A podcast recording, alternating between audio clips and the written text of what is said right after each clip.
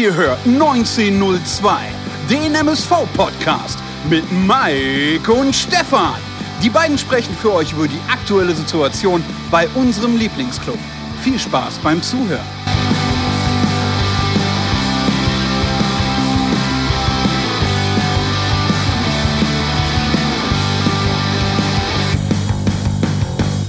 Ein Unentschieden, welches sich aufgrund der Dramaturgie wie eine Niederlage anfühlt. Und äh, aus diesem Grunde möchten wir das Ganze heute circa 30 Minuten nach Spielschluss nochmal ein wenig zusammenfassen. Und deshalb begrüße ich alle Zuhörer recht herzlich zu einer neuen Folge Pottbolzers 1902 mit Mike und Stefan. Wie gerade schon angesprochen, natürlich heute zu dritt am Start. Wir hatten es bereits am Donnerstag schon mal angekündigt. Der Dietmar Hirsch heute unser Gast. Aber als erstes Bevor er dann dementsprechend wieder ein wenig angepisst ist, möchte ich heute mal meinen Kumpel, den Buddy, den Mike äh, dazu nehmen, der ja quasi auch als Hausmann des äh, Jahres bekannt ist in Mörs, denn er hat gerade noch eben frische Dinkelbrötchen bestellt bei seinem Bäcker seiner Wahl für morgen. Und äh, gleichzeitige Frage, ob du heute extra bezogen auf unseren Gast nochmal deine Bilder im Hintergrund ein wenig provokativer platziert hast. ah, schönen guten Tag, Männer, erstmal hier in die Runde und schönen guten Tag, liebe Popbolzer Community. Ähm, danke, Stefan. Also angepisst war ich nicht. Äh, ich hatte nur gesagt, vielleicht wäre die Chronologie in die Richtung vielleicht ein bisschen besser. Ich glaube, du bist ziemlich angefressen. Auf jeden Fall hast du vorhin schon ein sehr emotionales Plädoyer nach dem Spiel gehalten. Da habe ich gesagt, spar dir die Worte für später. Und natürlich, also ich meine, machen wir uns jetzt nichts vor, in jeder Sendung habe ich die zwei Hirsche hinter mir und heute habe ich natürlich gedacht, kann ich sie erst recht nicht abnehmen. Von daher dachte ich mir, wäre das ein ganz guter Aufhänger für unseren Gast heute. Ja, sensationelles Bühnenbild. Also wir müssen davon unbedingt irgendwann nochmal ein Live-Dingen machen, wo die Leute das wirklich so sehen. Und ja, man kann es ja kaum in Worte beschreiben, aber ähm, ja, fassen besser gesagt.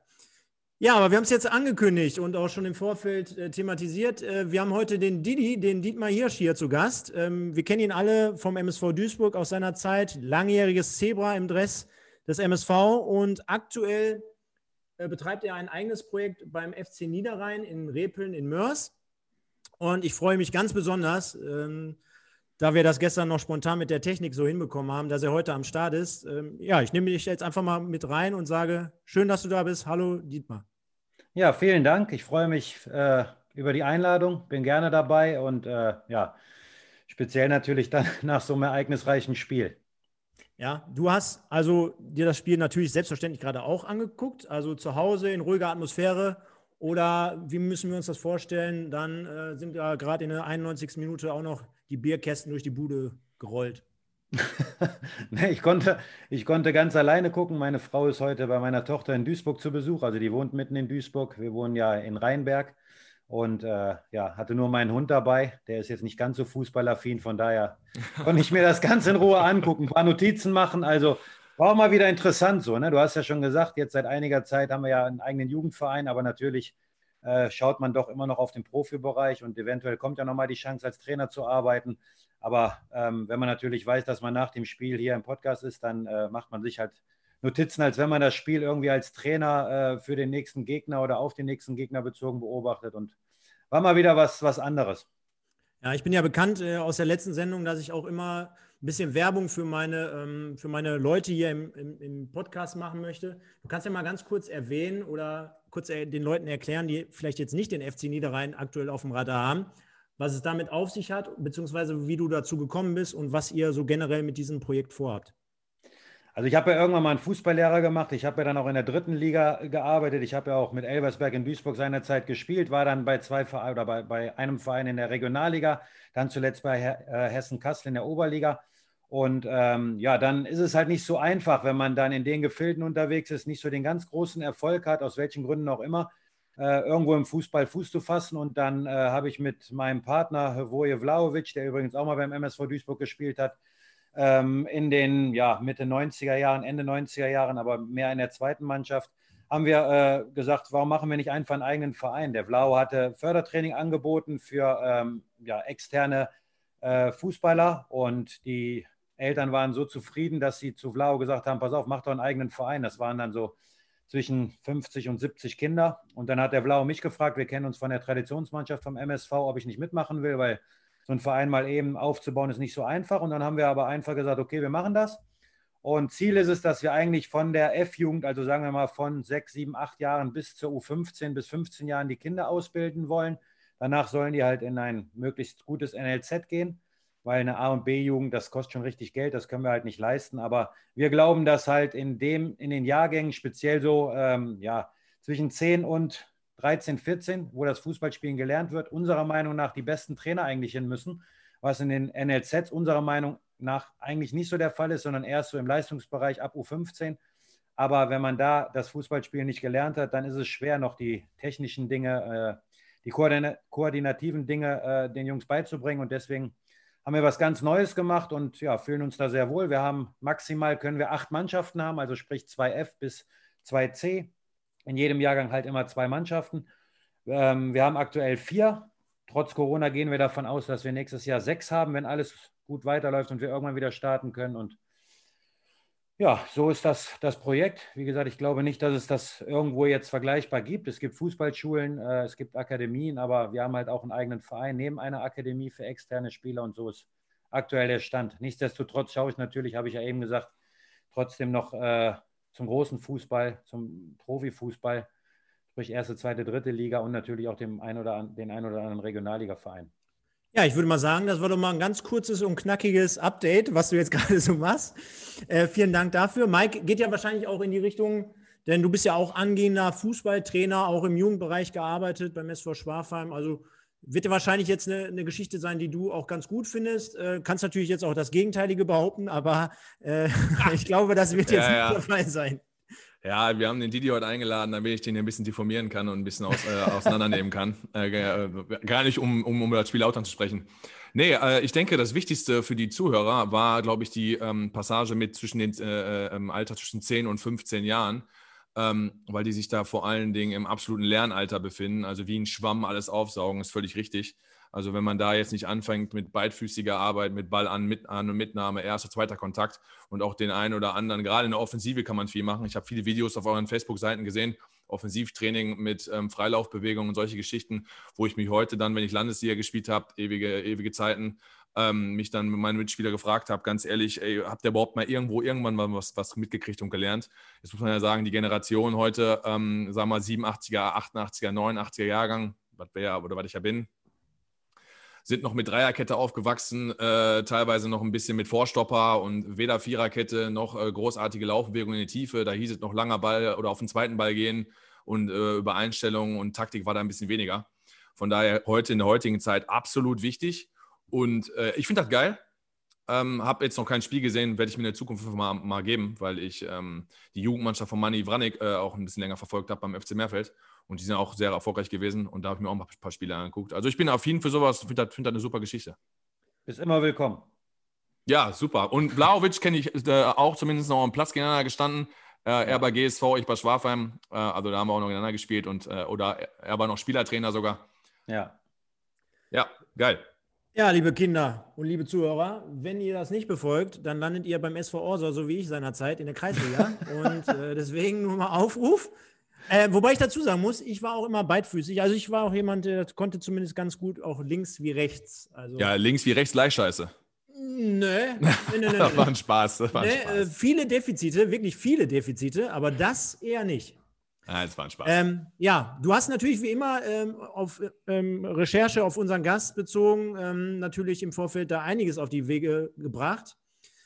Zum Dietmar, ne? um jetzt mal unseren Gast hier heute ein bisschen vorzustellen. Wir haben insgesamt ähm, knapp 200 Spiele im Dress des MSV hier vorliegen, 13 Tore, 4 Vorlagen. Du kannst mich gerne immer korrigieren, falls ich irgendwie was falsch hier. Ja, bei den Vorlagen ist ja immer so eine Geschichte, ne? weil bei Transfermarkt äh, sind die in der zweiten Liga nicht so aktiv. Von daher, deswegen habe ich da reingeschrieben, ne? sag mal, fest, festgehalten und verzeichnet. Da werden mit Sicherheit ein paar Vorlagen mehr dabei gewesen sein. Nein, alles gut, alles gut. Es ist ja trotzdem wichtig, dass wir hier äh, ganz viele erwähnenswerte Dinge reinbringen. Ich denke mal, den meisten ist natürlich immer noch in Erinnerung Lieber Didi, äh, da haben wir in den letzten Wochen auch immer drüber gesprochen, über die alten glorreichen Zeiten. Natürlich Pokalfinale damals in Berlin. Ja. Unvergessen. Also ich habe auch bei mir auf der Arbeit immer noch dieses, ähm, dieses ähm, ja, vom Spiel Mannschaftsfoto da dort hängen mit den ganzen altehrwürdigen Legenden. Also da, da läuft einem ja wirklich äh, kalt äh, der Schauer rüber. Äh, wenn ich mir dann dagegen heutzutage die Truppe anschaue, das ist ja wirklich wie, ja gut, dazu fällt mir, glaube ich, auch gar kein Begriff ein. Lassen wir das. Ähm, Du warst auch zweimal in Duisburg, hattest zweimal das, äh, das Vergnügen und die Station. Was zwischendurch oder äh, warst du noch über Unterhaching in Rostock und so weiter und so fort. Also unglaublich viele, ähm, viele Verbindungen, viele Höhepunkte. Der Mike hat hier auch äh, geschrieben, äh, natürlich zusätzlich zu den ganzen Mitspielern wie Bashiru oder oder äh, ja. Markus Maren. Ja, Wahnsinnskicker beim MSV. Aber auch, und da kommen wir gleich drauf, denn er hatte mir im Vorfeld der Sendung gesagt: Hör mal, Stefan Effenberg, da muss ich gleich was fragen. Oder, oder Heiko Herrlich oder Peter Winhoff. Alles Legenden. Deswegen, Mike, jetzt hau doch mal ein bisschen was raus. Ja, also bei, wenn ich, wenn ich mit einer, gut, wenn du mich so ankündigst, dann muss ich, ich hätte, also ich persönlich hätte ähm, drei äh, Fragen, die mich sagen wir, einfach interessieren würden. Und die erste wäre, beispielsweise. Mir war gar nicht bewusst, dass du den DFB-Pokal geholt hast mit Borussia Mönchengladbach. Ist ja erstmal eine geile Geschichte. Hast ja auch im ähm, Halbfinale, habe ich gesehen, in, eine, in, einem äh, denkwürdigen Spiel, denke ich mal, dann auch aus, aus deiner Sicht gegen Kaiserslautern. Ähm, Verlängerung 1-0 gewonnen, äh, kam es ja auch noch rein äh, nach, nach 60, 65 Minuten. Wie war das denn, wenn ich mir das vorstelle, Stefan Effenberg 1994, Stinkefinger-Affäre, kommt zu, zum Team zurück. Du hast natürlich da ein paar Knallspieler drin, wie gerade genannt. Ähm, ist dann aber in seiner Tigerzeit und ihr holt den Pokal danach. Also wie, wie, wie, wie kommt man da mit so jemandem klar und wie läuft halt eine Kabine und was ist er für ein Mensch? Also ich will jetzt gar nicht, du musst jetzt gar nicht hier 50 Sachen erzählen, aber finde ich dann schon nach dieser Geschichte 94 eine, eine, doch, doch ein krasses Ding. Ja, also ich glaube, das war, war alles gar nicht so entscheidend. Also ich war 93, 94 bin ich äh, nach Gladbach gekommen, erst in, in, in die zweite Mannschaft. Da hat man mich in meinem Heimatdorf noch ausgelacht, weil ich habe gesagt, okay, ich möchte aber da gerne in der ersten Mannschaft spielen. Das ist halt Bundesliga und wollte das einfach probieren. Und ähm, ich habe halt damals noch die Tugenden, die heute junge Spieler haben, äh, an den Tag gelegt. Also heute haben die die nicht mehr, dass man als, auf gut Deutsch gesagt, Junger die Fresse hält und einfach nur abliefert. Also ähm, ich habe mir das alles angeguckt. Ich habe auch zufällig noch neben Stefan Effenberg in der Kabine gesessen. Sensationell. Ähm, also aber es ist halt, okay, das ist jetzt ein großer Name, aber es war halt ein Mitspieler so. Ne? Ich war für ihn ein Mitspieler, er war für mich ein Mitspieler. Und es, war, es ist dann eigentlich egal, ob jemand Nationalspieler ist oder irgendwo eine, eine Affäre hat mit dem Stinkefinger oder sonst was. Oder ob einer äh, 400 Mal so viel verdient hat wie ich, keine Ahnung. ähm, wenn man auf dem Platz ist im Training, da, da, trainiert man miteinander, da spielt man gegeneinander, man spielt äh, am Wochenende zusammen und das ist halt so, wie man es in jeder Mannschaft kennt. Ne? Ist jetzt nichts nichts Weltbewegendes so. Ne? Danach war ich, glaube ich, eher unbedeutend für ihn. Da hat er mich auch, als ich in Duisburg war, fast gar nicht mehr beachtet. Fand ich dann ein bisschen schade. Ähm, warum auch immer, vielleicht hatte ich mich so verändert, keine Ahnung, aber da hat es mir dann Spaß gemacht, gegen ihn zu spielen mit äh, einer vermeintlich kleineren Mannschaft in Anführungszeichen, was wir ja dann irgendwo in der Außendarstellung immer waren, aber wir haben uns, glaube ich, immer ganz gut behauptet und äh, von daher war das jetzt äh, ja nichts, nichts total Besonderes. Vielleicht, halt vielleicht, vielleicht, vielleicht, müsstest du mal öfter beim Doppelpass sein als Gast oder du müsstest mal ein Engagement beim KFC Uerdingen anfangen. Vielleicht hättest du ja. dann die Beachtung von Stefan wieder. Aber nur, nur Spaß am Rande. Ich Aber ist ja eigentlich, also, genau, dann, dann mach du eine Frage. Ja, ich habe nämlich auch noch eine Frage, weil wir, wir, kommen gleich auch direkt auf die Zuhörerfragen. Wir hatten ja am Donnerstag äh, über Instagram äh, aufgerufen, mal über die Fans ein paar Fragen an dich zu stellen. Da kommen wir gleich zu. Meine persönliche Frage ist, ähm, mit wem hast du denn noch ähm, ganz guten Draht und Kontakt jetzt gar nicht vielleicht auch so sehr auf den Fußball bezogen, sogar, sondern eher so freundschaftlich oder menschlich bezogen, also so ein bisschen am Rande des Fußballs? Aber vom, äh, als ehemaliger Fußballer. Ja, also, also einer meiner, meiner äh, besten Freunde ist Georg Koch, der war ja in meiner zweiten Zeit, war er in, in Duisburg und wir äh, wertschätzen uns sehr. Ich bin damals äh, ja nach Duisburg gekommen aus Rostock in der ersten Zeit ähm, war ich auch Kapitän im ersten Jahr, also praktisch in meiner zweiten Zeit, das war ja 2003 mhm. bis 2005. Ja. Ähm, war ein bisschen, bisschen unglücklich, bin dann äh, ja, in der zweiten Saison mehr oder weniger äh, aufs Glatteis gestellt worden, aber habe halt nie, nie aufgegeben, weil ich äh, ja, habe halt gern Fußball gespielt, trainiert, war halt am Wochenende nie dabei, aber im Training habe ich halt immer Gas gegeben. Das ist halt das, was, was Georg immer sagt, was er so geschätzt hat. Und äh, ja, er war halt für mich einer der, der äh, Profis, die halt auch mal den Mund aufgemacht hat, die unbequem waren. Und ähm, ich finde es halt gut, wenn, wenn junge Leute damals, aber auch heute, wenn jemand die Meinung sagt, die sind im Fußball vielleicht gar nicht mehr so gefragt, aber die machen vielleicht den Unterschied. Und wir haben halt immer Kontakt gehabt und er äh, wohnt jetzt in Köln, arbeitet auch bei, bei Viktoria Köln und äh, ist jetzt nicht ganz so weit. Also wir telefonieren regelmäßig, wir sehen uns öfter. Das ist halt noch ein richtig guter Freund.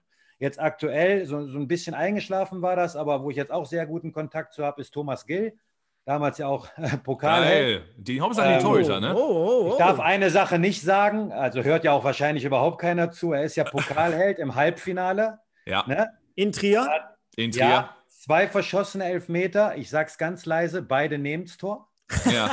Nur zur Information. Neben's Tor, ja. Ähm, aber wenn Thomas das hört oder der weiß, wir lachen da immer drüber. Ne? Und äh, nein, aber absolut super Typ. Auch einer, der, der die Meinung sagt, vielleicht nicht so ein absoluter Lautsprecher wie Georg Koch, aber ähm, auch einer mit, mit klaren Visionen und Ideen und äh, er lebt aktuell noch in, äh, in Norwegen. Kann aber sein, dass er äh, vermehrt jetzt auch nach Deutschland kommt Anfang des Jahres und vielleicht uns sogar beim äh, Projekt FC Niederrhein Soccer unterstützt.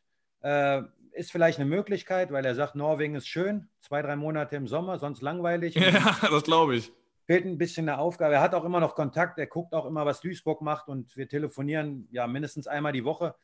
Das sind so ganz enge so, ne? Äh, Freunde, die ich noch habe. Grundsätzlich ist es so, im Fußball ist es teilweise sehr, sehr oberflächlich und verläuft sich so. Ne? Es gibt halt so viele, viele, die auch gar nicht mehr in der Nähe wohnen. Natürlich viele Kontakte jetzt mit Erle Wolters, Markus Osthoff, die alle noch bei, bei der Traditionsmannschaft spielen, Uwe Weidemann. Also da gibt es schon noch Verbindungen und äh, aber es ist schwer, alles so unter einen Hut zu kriegen. Manche haben noch was mit Fußball zu tun, manche machen was ganz anderes. Aber das Schöne ist, egal ob man mit jemandem befreundet ist oder nicht, trifft man jemanden speziell aus der alten Zeit, dann ist es so wie früher. Dann redet man ja. darüber und dann versteht man sich sofort wieder. Ja. Ist ja eigentlich, wenn man das hört, Stefan, nicht anders wie bei uns, ne? Nein, um Gottes Willen. Wir sind auch Na, sehr genau oberflächlich. Genau sehr oberflächlich.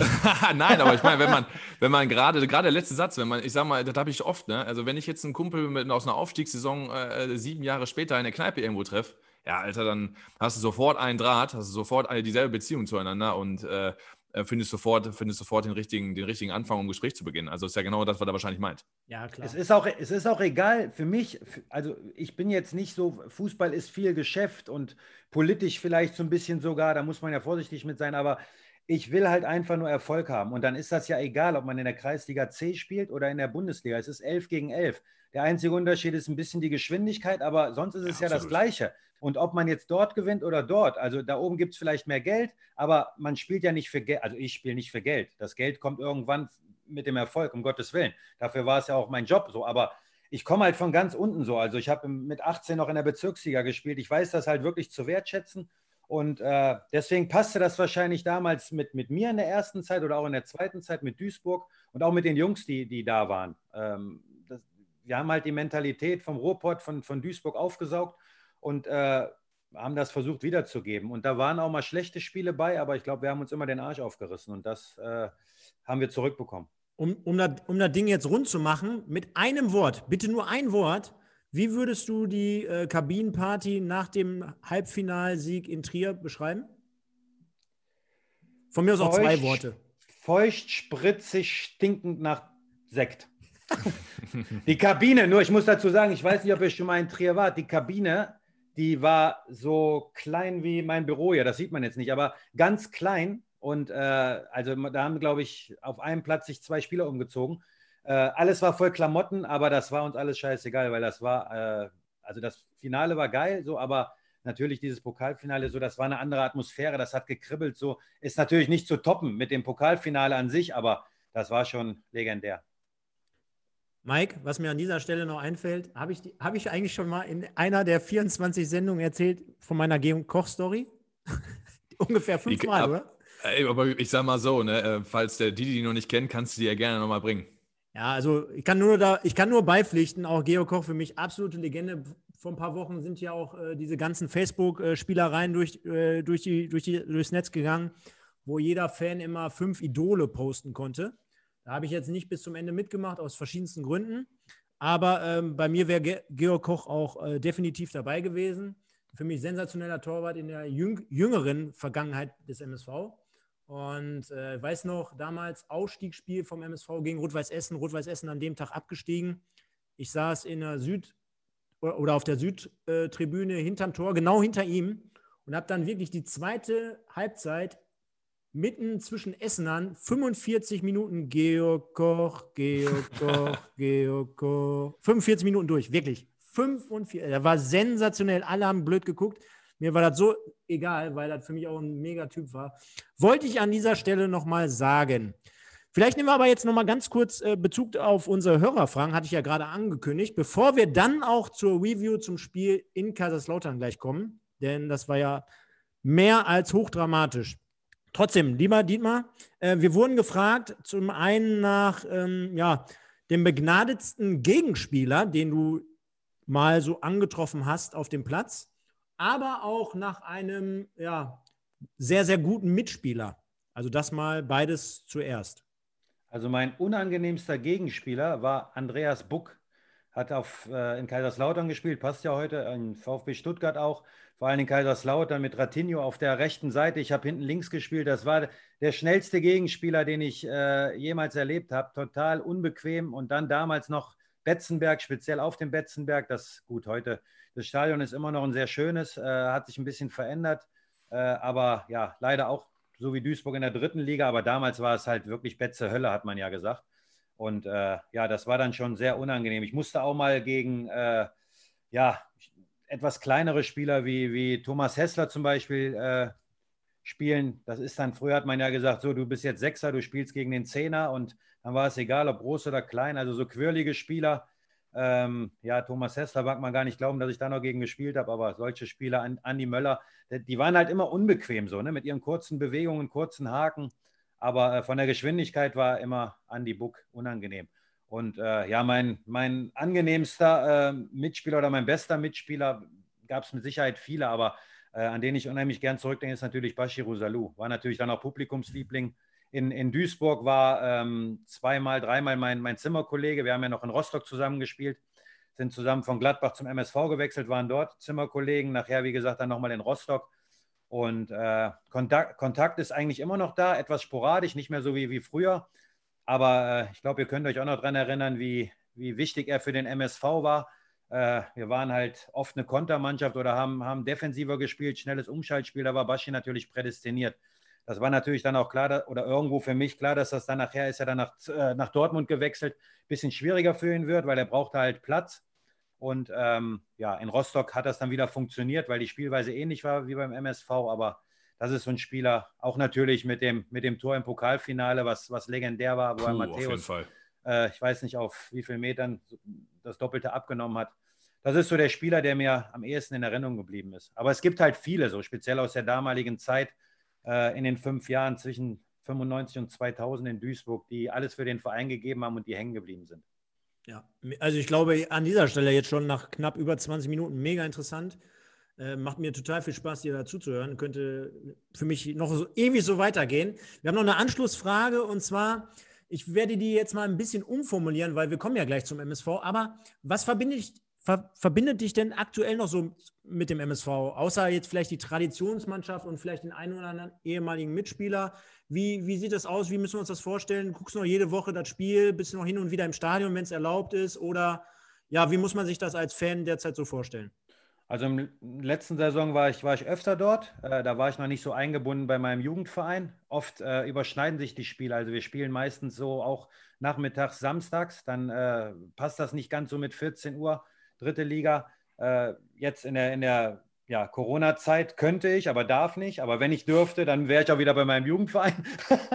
ähm, aber ja, ich gucke auf jeden Fall immer Zusammenfassungen, hole mir die Informationen und jetzt äh, über Magenta Sport kann ich natürlich dann auch die Spiele live sehen. Ähm, so wie heute, die letzten Spiele habe ich mir auch angeguckt und äh, ich verfolge das schon. Also wenn ich sieben Jahre bei einem Verein war, die ersten fünf Jahre waren super, die zweiten mhm. nicht ganz so erfolgreich, aber egal, man hat, man hat immer noch Verbindungen. Wie gesagt, meine Tochter wohnt in Duisburg. Ich kenne viele Leute noch aus dem Umfeld. Wenn ich ins Stadion gehe, dann äh, ist das was ganz anderes, als wenn ich nach Gladbach gehe in, in den VIP-Raum oder so. Ne? Also das ist, grundsätzlich ist es ja auch eine, eine, spezielle Atmosphäre, die ich ja damals geliebt habe. Also ich komme zwar selber vom Niederrhein, aber bin auch ein offener Typ und Ruppert hat halt einfach gepasst und da guckt man halt immer, was da los ist. Ja, bist du dann, wenn du, ähm, bist ja gebürtig aus Viersen, glaube ich, ne? Ja, ja. Bist du dann wahrscheinlich eigentlich als Kind oder als Heranwas Jugendlicher wahrscheinlich Gladbach-Fan gewesen? Ja, schon. Also ich war da selber in der Nordkurve. Ich habe äh, lange Zeit, also ich komme eigentlich aus Süchteln, das gehört ja zu Viersen. Ja, ja, genau, habe ich, auch gelesen. Hast du auch für Süchteln gespielt, ne? ASV genau, da, genau, mhm. da habe ich angefangen, dann bin ich viele Jahre in der Jugend in Viersen gewesen. Sollte in der C-Jugend mal nach Gladbach, da war ich nicht so gut in der Schule, da hat mein Vater das verboten, was auch alles in Ordnung war. Dann bin ich äh, ja, dann habe ich es nicht geschafft, äh, mich direkt durchzusetzen in Viersen in die erste Mann. Ich habe halt so in der A-Jugend schon gesehen, das wird schwer. Die haben nicht so auf junge Leute gesetzt. Bin dann wieder nach Süchteln zu meinem Heimatverein. Da habe ich als A-Jugendlicher schon in der Bezirksliga mitgemacht. Erstes Herrenjahr Bezirksliga. Und ja, so kam das dann. Bin ich wieder nach Viersen in die zweite Mannschaft Landesliga, erste Mannschaft Verbandsliga, Gladbach zweite Mannschaft und ja, aber ich, ich glaube, auch wenn man das vielleicht im Ruhrpott nicht so ganz hören mag, aber Niederrhein und Ruhrpott, das ist nicht ganz so weit weg. So, ne? das, äh, das ist alles ehrliche Arbeit, das sind ehrliche Typen, glaube ich. Und da sehe ich mich halt dann auch so, ne? frei raus. Ich wollte gerade sagen, das ist ja schon eher so eine Rocky Balboa-Story. Also wirklich von unten nach oben gekämpft, auch so. Ne? Also ist jetzt nicht so, dass ich, äh, also kannst mich gerne korrigieren, ich will auch gar nichts Falsches erzählen, aber du hast ja wirklich jedes Hindernis aus dem Weg geräumt über Umwege von zweiten Mannschaften dann bis in die erste. Wir haben es auch vorhin schon gehört, relativ spät auch erst äh, dazu gekommen. Also du, trainierst ja gerade selber 10- bis 15-Jährige und äh, legst diesen den Weg auf und dann quasi so spät diesen Anschluss dann noch zu bekommen. Aller Achtung, aller Ehren wert und ähm, um jetzt aber auch wirklich den Übergang vielleicht zu schaffen äh, zu Kaiserslautern, wir haben jetzt gerade schon mehrmals das, das, Thema gehabt, Kaiserslautern. Lieber Mike, wir spielen heute 2 zu 2 in äh, Kaiserslautern, führen bis drei, vier Minuten vor Ende 2 zu 0. Wie kann es denn sein, dass wir dann am Ende des Tages nur mit einem Punkt dastehen? Ja, hat mich natürlich im ersten Moment direkt an das Spiel bei Borussia Mönchengladbach gegen Real Madrid erinnert, wo wir dann auch alle da wahrscheinlich, wer nachdem wer es gesehen hat, vom Fernseher saß und mit nach 88 Minuten dachte, boah, 2-0 gegen Real, das Ding ist durch. Ähm, ich vergleiche es jetzt mal folgendermaßen. Also Duisburg lag beispielsweise in Türkgücü 2-0 zurück und ähm, macht dann äh, kurz vor Schluss durch den herausgeholten Elfmeter von Julian Hetwa, dann durch Vermeer das 1 zu 2. Und du hattest dann vom MSV, von der Körpersprache her und sowas nicht das Gefühl, dass dann noch ein 2-2 gehen könnte. Also du hattest dann in, in dem Spiel gegen Türkgücü hattest keinen Torchance mehr, geschweige denn irgendwie einen Angriff. Du hattest gar nicht Lauter, den Ball, ne? Teilweise. Nee, du, du hattest gar nicht mehr den Ball danach, genau. Gegen, bei dem Spiel Lauter muss man ja wirklich sagen, ähm, ähm, es mag daran liegen, dass wir vielleicht konditionell nicht auf Höhe sind. Es mag daran liegen, dass wir einfach zu viel hinterherlaufen mussten wegen zu wenig Entlastung. Aber Fakt ist, du hattest einfach keinen Ballbesitz und keine, keine Ruhe mehr im Spiel. Und wenn dann das 2-1 fällt in der 88., 89. und dann kommen die langen Kerzen vorne rein, kommt es jetzt nicht so oft vor, dass noch ein Spiel 2-2 ausgeht.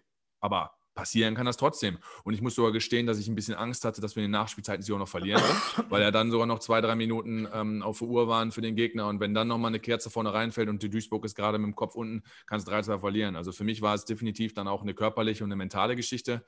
Ähm, nichtsdestotrotz äh, hatten wir das Spielglück auch heute dann zu Beginn ja, kommen wir später noch zu, am Ende nicht. Generell, Dietmar, wie, wie, siehst du das insgesamt so als Ergebnis? Würdest du jetzt sagen, also die Fragen werden ja nach so einem Spiel immer am Ende des Tages gestellt. Äh, nimmst du den Punkt mit? Gehst du dann irgendwie trotzdem mit gesenktem Kopf vom Platz, weil du hast die Gegentore relativ spät gefangen? Oder sagst du am Ende des Tages, wir hatten auch sehr viel Glück, Elfmeterentscheidung und, und, und. Vor dem, vor dem Spiel hättest du als Duisburger wahrscheinlich auch einen Punkt unterschrieben. Äh, wie muss ich mir das Ganze so vorstellen? Ja, es ist natürlich so, wenn man bis zur 89. Minute 2-0 führt, dann ist es für Spieler, Trainer, für den ganzen Verein eigentlich äh, eine Katastrophe und dann kann man auch sich nicht über den Punkt freuen. Wenn man aber jetzt das ganze Spiel sieht, unabhängig vom Ergebnis, dann muss man sagen, ist es vielleicht äh, ein Punkt, der ja nicht glücklich ist, aber der äh, ja eigentlich ärgerlicher oder das Ergebnis ist ärgerlicher für Kaiserslautern. Ähm, man muss halt sehen, dass das, das 0-1 oder das 1-0 für Duisburg war ein katastrophaler Fehler vom, vom äh, Mittelfeldspieler von Kaiserslautern. Okay, gutes Umschalten dann, ist Tor gemacht.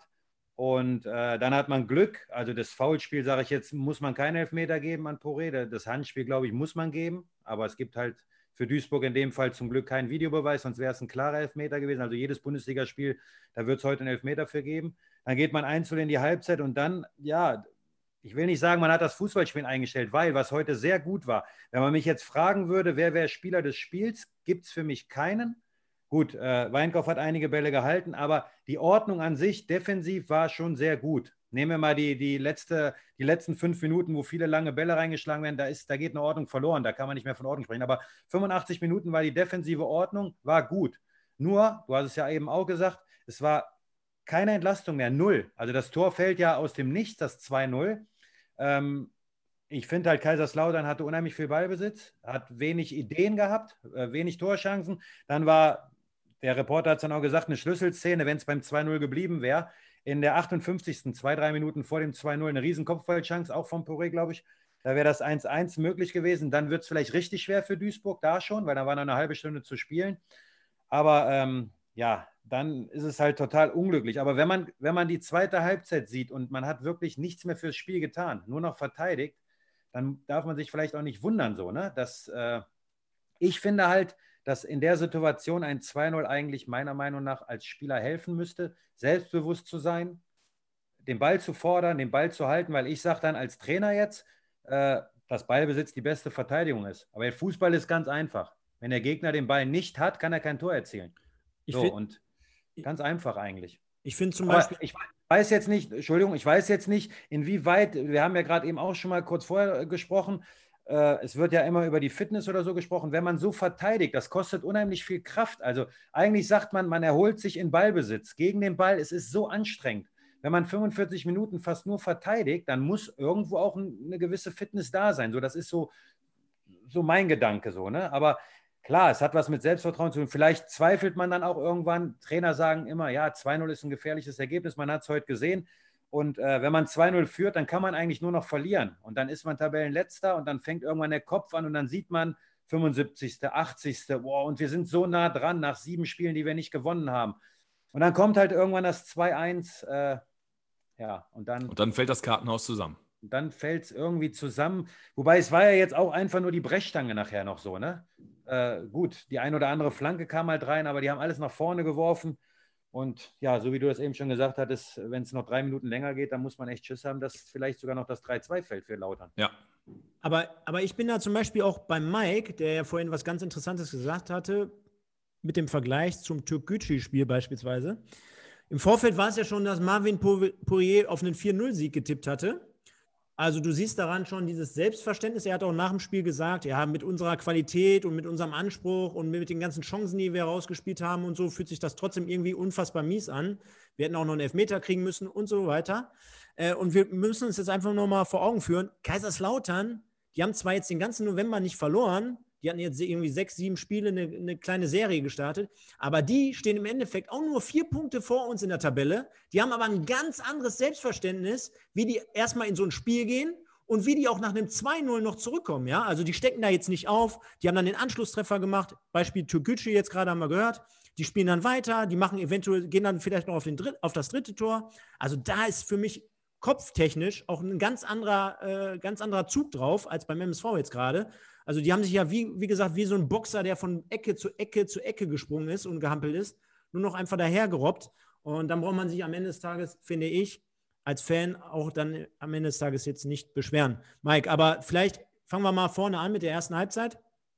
Ähm, war schon so, dass wir die eine oder andere brenzlige Situation überstehen mussten, aber wir hatten ja gerade auch im Vorfeld der Sendung gesprochen. Ich fand aber insgesamt, und das mache ich jetzt einfach mal in Kleinigkeiten fest, denn mein, mein Anspruchsspiegel, der ist schon so weit gesunken, dass ich sage, ich bin ja schon mit Kleinigkeiten zufrieden, indem wir mal hin und wieder nach vorne spielen, dass wir kombinieren, dass wir dann auch so einen Fehler direkt mal bestrafen, dass wir den mal ausnutzen, dass der Vermey dann nochmal rüberlegt und dann nicht blind abschließt. Ich meine, das wäre eine Situation gewesen, kommt der Pass nicht. Hätten wir alle gesagt, der, der muss das Ding irgendwie alleine machen als Vollblutstürmer. Aber letztendlich Tor ist Tor. Hat er gut gemacht. Wir hatten dann darüber hinaus immer mal wieder kleine Nadelstiche. Das, was mir nicht gefallen hat, war beispielsweise diese Unkonzentriertheiten einmal von Dominik Volkmar, indem er da unnötig in den Zweikampf geht. Natürlich Leo Weinkauf mit seiner Kerze da wieder, was der äh, Kommentator Höhner ja auch gesagt hatte und so weiter. Aber alles in allem, bei dem, was ich die letzten Woche teilweise gesehen habe, wo wir ja teilweise gar nicht über die Mittellinie kamen, äh, fand ich dann schon leicht verbessert im Gegensatz zu den letzten Wochen.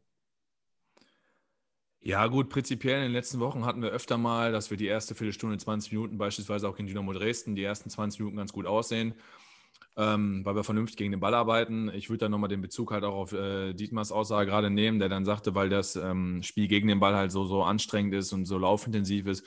Und wenn du da zum Beispiel keine Mentalität mitbringst, dann hast du ja auch keinen Bock da drauf. Also mit wie vielen Spielern hast du in deinem Leben zusammengespielt, die gerade bei Defensivarbeit keine Lust haben? Und ich sag mal, das eine oder andere faule Ei wirst du sicherlich auch beim MSV irgendwo finden. Wenn du die ganze Zeit den Ball hinterherhecheln musst, hast du natürlich Probleme. Und ähm, die Schwierigkeit beim MSV ist einfach, äh, die ersten 20 Minuten waren wirklich okay. Umschaltverhalten beim Tor und so kann man alles, kann man alles unterschreiben. Ähm, defensive Struktur war auch da. Man hat auch gesehen beim Anlaufen, also da, da, dass wir mit Ballbesitz 4-2-3-1 gespielt haben, dass wir gegen den Ball eher so ein 4-4-2 gespielt haben. Da haben sich auch Karweiner abgewechselt mit äh, Stoppelkamp. Ich habe auch mal Engin mit Vermey vorne Spitze gesehen. Also das war schon alles variabel, das ist schon alles okay. Das größte Problem ist, wenn man beispielsweise sagt, das Verteidigen fängt beim Mittelstürmer an, dass man sagt, alle müssen defensiv arbeiten, fängt aber auch das Chancen kreieren beim Torwart oder beim Innenverteidiger an. Und es ist einfach so, dass wir es nicht hinkriegen, vernünftig einigermaßen über drei, vier Stationen den Ball hinten rauszuspielen.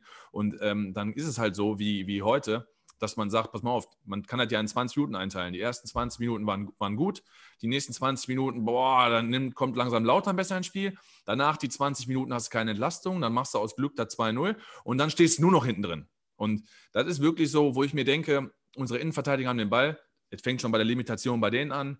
Welche Anspielstationen haben wir? Welche Freilaufbewegungen haben wir? Ich sehe es schwierig, so, so eine Kleinigkeit von außen, mal nach innen rücken ins Halbfeld, klatschen lassen, einen Achter oder einen Sechser mitnehmen, ein diagonales Einlaufen und horizontales Einlaufen oder mal der Vermey kommt entgegen, kann, kann den auf Stoppelkamm klatschen lassen. Also solche Kleinigkeiten sehe ich nicht, sondern viel Langholz, viel, viel Unstrukturiertes und dann wird es natürlich irgendwann schwer, auch wenn man dann wieder sagt, dass die ersten 20 Minuten okay waren.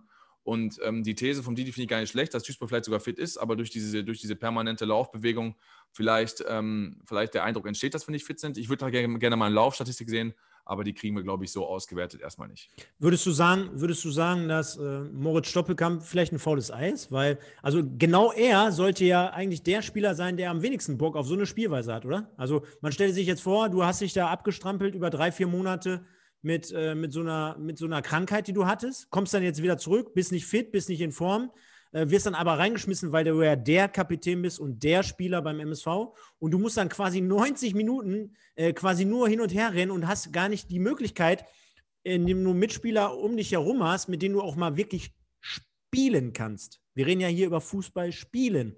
So, und das hast du ja aktuell beim MSV gar nicht. Ich will jetzt gar nicht zu sehr auf das Ei, aber er ist doch wahrscheinlich Symbolfigur für so eine Spielweise, oder?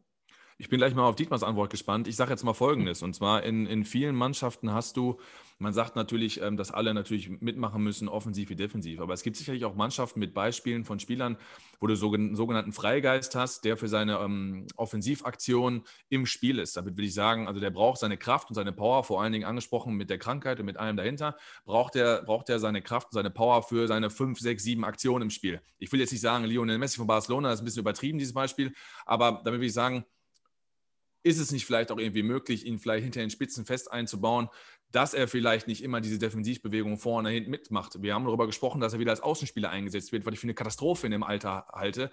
Damit will ich nicht sagen, dass ein 34-Jähriger nicht außen spielen kann. Ne? Sagen wir, Cristiano Ronaldo kann ja auch noch alles, aber das sind dann auch, auch andere Beispiele. Das, das, ist für mich Fakt, dass er hinter den Spitzen immer noch am, am, wertvollsten ist. Und deswegen war ich ja irgendwann mal auf diesen 4-1-4-1 mit Carviner auf 8 und vielleicht kann man Walker als Einzelnen auf 6, damit man ihn im Zentrum verstecken kann, weil diese Läufe permanent, vor, zurück, vor, zurück in die Tiefe, die sind halt krass. Deswegen bin ich mal auf Dietmar gespannt. Also erstmal Freigeister gibt es meiner Meinung nach nicht viele im heutigen Fußball. Äh, vielleicht ist Ronaldo einer, wobei der auch noch gegen den Ball arbeitet. Der ist auch übrigens schon sehr alt, der kann auch noch richtig laufen. Ja, ähm, absolut. Ne? Also es hat nichts mit dem Alter zu tun oder äh, ob man ist, also ist ja egal, ob man krank war oder nicht oder wie. Also ähm, es gibt diese Freigeister nicht mehr. Es gibt auch, glaube ich, nicht mehr die Spieler, denen man sagen kann, pass auf, du bist jetzt hinter der Spitze, du bist auf der Zehnerposition und du machst jetzt mit Ball was und gegen den Ball bist du raus. Also ich glaube, für mich, für mich ist Fußball Kampfsport Zweikampfsport. Das wird immer so bleiben für mich und es gibt für mich eine klare Reihenfolge. Ich spiele mich nicht ins Spiel, sondern ich arbeite und kämpfe mich ins Spiel.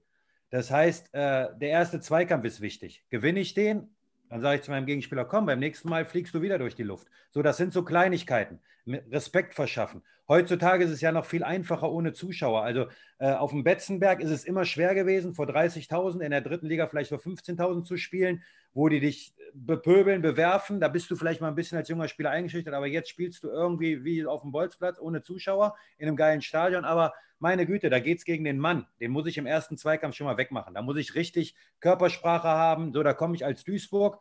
Und erst recht, wenn ich dann unten bin, muss ich sagen, ey, ich zeige jetzt hier, was wir drauf haben. Wir kommen jetzt aus dem Pott und wir hauen jetzt hier alles rein. Und wenn ich mich dann richtig reinarbeite, dann kommt das Spielerische von alleine. Also keiner muss, muss jetzt glauben, dass Duisburg, nur weil sie letzter sind, jetzt plötzlich, oder weil sie, erst recht, weil sie letzter sind, jetzt plötzlich das Fußballspiel neu erfinden oder, oder zelebrieren. Ähm, aber das macht Bayern München auch nicht. Also die, die müssen auch Zweikämpfe gewinnen und müssen sich erstmal Respekt verschaffen in jedem Spiel. Und sobald der Gegner merkt, boah, die lassen heute ein bisschen nach, ist auch München, äh, ist auch Bayern München verwundbar. Und Duisburg natürlich dann erst recht in der jetzigen Situation. Und ich bin so, heute müssen alle elf Spieler topfit sein, müssen alle gegen den Ball arbeiten und müssen alle angreifen. Also, das ist alles nur durch mannschaftliche Geschlossenheit. Aber das war früher auch so. Wir haben früher auch mal einen Zehner gehabt mit Zico Zeyer, aber der hat gegen den Ball auch was gemacht. Das geht nicht mehr so. Ne? Speziell äh, in der heutigen Zeit, glaube ich. Wie gesagt, Freigeister gibt es nicht mehr. Spieler, die man gegen den Ball rauslassen kann.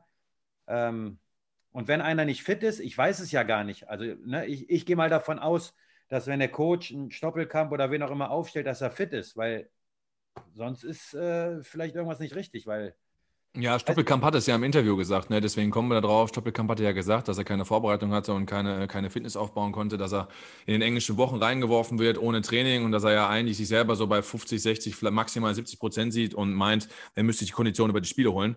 Deswegen ähm, war die Frage so vom Stefan gestellt, ob dann diese Außenposition eventuell vielleicht ein bisschen zu laufintensiv für ihn ist, um ähm, dann die Power in seinen Offensivaktionen zu haben. Weil gelaufen ist er ja, nur er hatte heute nicht eine gute Szene nach vorne. Das ist das, was er wahrscheinlich gemeint hat. Aber wer ist, du sagst jetzt, der soll auf Zehnerposition okay. Ähm, es war ja eigentlich, hast du ja auch gesagt, eher ein 4-2-3-1. Nachher, so gegen den Ball war es immer 4-4-2. Und dann mhm. ist sowohl der Neuner der, und der Zehner, also der Stürmer und der zentrale Mittelfeldspieler, die standen ja nebeneinander und sind beide angelaufen. Ja, also, ja klar. Doppelkampf dann dort spielt, muss er natürlich vielleicht sogar noch mehr pressen, noch mehr laufen, als wenn er außen spielt. Das ist halt die Frage so, ne? Aber ähm, ich kann das nicht beantworten, ob er jetzt fit ist, wie fit er ist. Dafür bin ich nicht der Trainer der Mannschaft und sehe ihn nicht täglich. Und das ist ja Verantwortung vom, vom Trainerteam. Ne? Und wenn ein Spieler mit 70 Prozent wichtig ist, dann muss man das Risiko auch eingehen. Zu verantworten hat man es dann immer nach dem Spiel. Das ist halt so. Und dann kommen halt so Diskussionen auf. Na, wenn er jetzt heute zwei Tore gemacht hätte, wäre er 73 rausgegangen und das Spiel geht 2-0 aus, dann wäre alles richtig gewesen. Aber ja, so, absolut. Äh, wenn in so einer Misere aktuell oder die letzten Wochen, dann wird natürlich alles hinterfragt und das ist aber auch so. Ne?